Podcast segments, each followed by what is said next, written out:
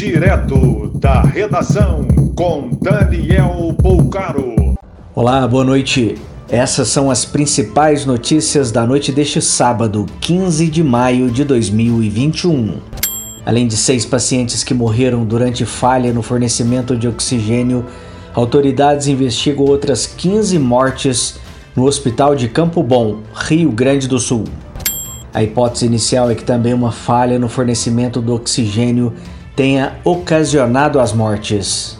Expectativa no setor do turismo do Rio de Janeiro com sinalização da prefeitura para a volta do Carnaval e Réveillon.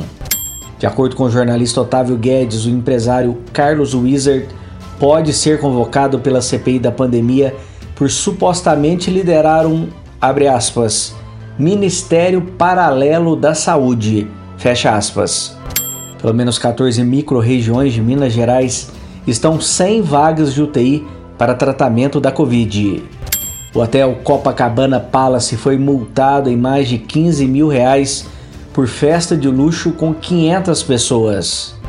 Bolsonaro participou em Brasília hoje de manifestação do setor agropecuário ao seu governo contra o lockdown. Segundo o Datafolha, 49% dos brasileiros apoiam o impeachment de Jair Bolsonaro. 46% se dizem contra.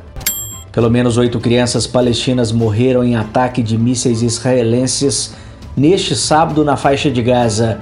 Um prédio de veículos de comunicação de 12 andares colapsou. O Leicester foi campeão da Copa da Inglaterra hoje sobre o Chelsea com 21 mil torcedores no estádio Wembley. Mais informações no site da redação.com.br.